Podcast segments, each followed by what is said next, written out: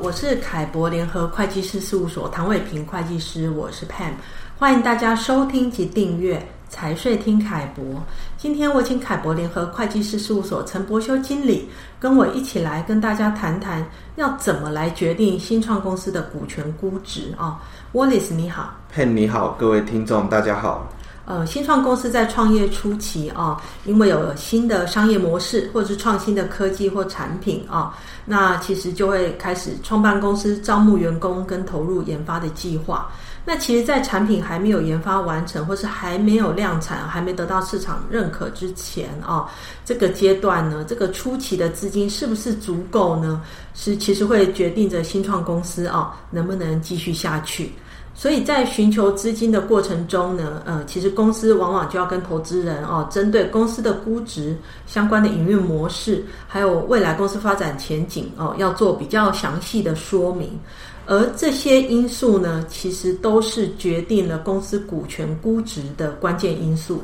是的，常见的股权估值方法包括市场法、收益法及成本法。市场法是指能够在公开资讯中找到相似类型的可比公司，比如说产业类型相似、公司规模、商业模式及成长速度。根据挑选相似类型的可比公司的财务参数比较，评估新创公司的估值，例如本益比法、市销率或市净率。那再根据公司的情景，可以找出一个最适的评估方法。另外，采用市场法进行股权估值时，还需要考虑新创公司的市场规模，因此存在一定的局限性。如果新创公司在没有可比公司标的，或收入及净利金额较低，或预期未来能够取得相关订单的情况下，就可以采用收益法，或称净现值法。收益法是指将公司未来预计的净收入、净收益或净现金流量，用折现率折现到现在的价值，这个现值就是公司的估值。不过，由于收益法的参数设定较多，所以不同的情境下，在投资协商的过程中，容易产生针对参数衍生出不同的看法。成本法是需要评估公司全部的资产及负债，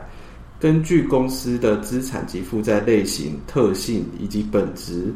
并分别选用适当的评估方法进行价值评估。但这种方法仅能反映过去累积到现在的投入成果，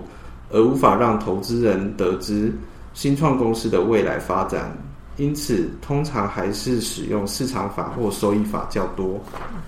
其实，综合刚刚 Wallace 讲的几种方法哦，实物上我们比较常见的评价方法，主要呃对新创公司来说，还是采用市场法以及收益法啊、然后，通常我们实物上其实会几种方法并用。寻找一个比较合理的估值的区间哦，那当然也要根据各个新创公司的情况，那再跟创投这些专业的投资人哦来协商，那大家来确认说这些评估的过程，包括各项假设哦，是不是大家都合理，都可以认可？那经过这样一个协商的过程，就可以得到一个大家。呃，都可以接受的股权的估值哦。那针对这个部分呢，其实凯博联合会计师事务所有协助客户评估股权价值啊、哦，有呃协助客户撰写营运计划书，或是呃根据那个股权价值来出具合理性意见书，这些相关经验都很丰富。那如果大家有相关的疑问啊、哦，也欢迎直接联系凯博联合会计师事务所。